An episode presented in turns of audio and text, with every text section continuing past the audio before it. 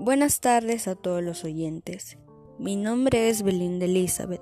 Soy alumna del Colegio Jorge Chávez Arnel del año quinto grado C.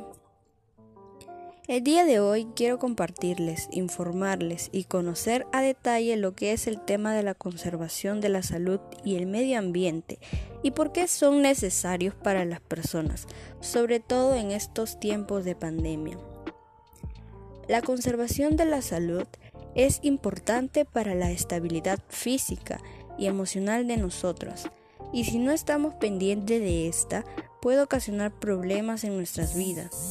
Y la forma en la que vivimos tiene que ver muchísimo, a tal punto que también influye el estilo de vida que llevamos, como qué alimentos consumimos, como la comida chatarra que generan grandes cantidades de calorías y grasas saturadas en el cuerpo, también la falta de ejercicio, que al no realizarlos puede generar desgaste en nuestros músculos, y más si tenemos en cuenta la variedad de enfermedades que hay.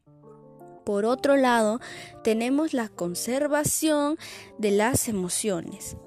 ¿Por qué es importante reconocer y controlar nuestras emociones?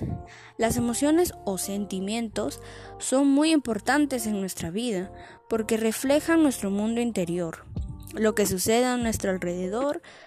Esto nos permite conocernos mejor y satisfacer nuestras necesidades y deseos y entender muchas de nuestras conductas.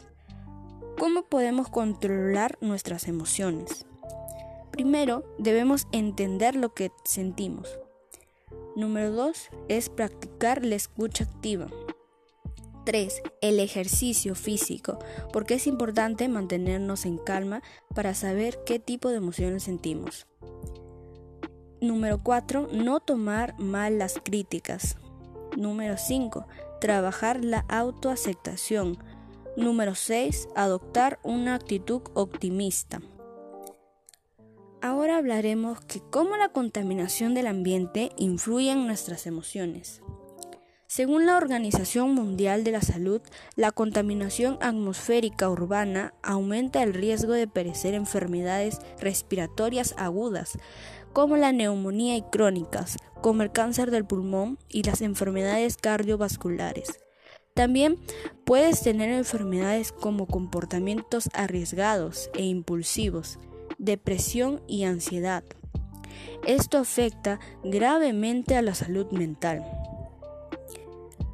Seguiremos hablando que cómo las acciones que hacemos en nuestra salud emocional pueden mejorar el ambiente. Número 1. El ejercicio. Mantenernos en calma y hacer yoga puede ayudarnos a no botar basura a las calles y mantenerlas limpias. Número 2.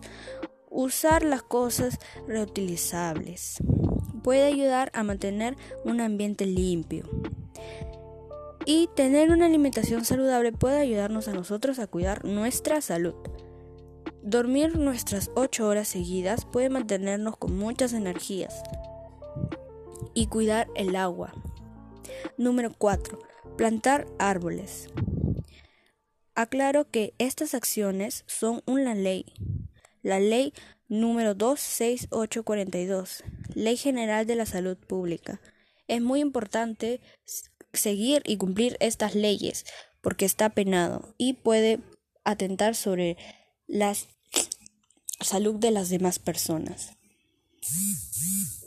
Debemos proteger y cuidar, cuidarnos de la contaminación y los daños que éstas ocasionan a nuestra localidad, como la quema de basura, contaminación de los suelos y plantas, que también afecta la salud de las personas, causando daños en nuestro organismo y contaminando en distintas partes del sistema inmunológico, las enfermedades respiratorias y crónicas.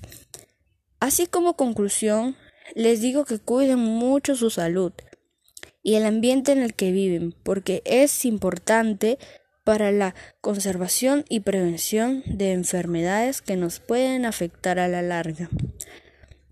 Es importante reconocer nuestras emociones y saber controlarnos frente a alguna, algún tipo de enfrentamiento para saber qué, qué tipo de emoción sentimos. Muchas gracias, espero que esta información les sirva y la tomen en cuenta, porque con la salud no se juega y vida solo hay una. Gracias.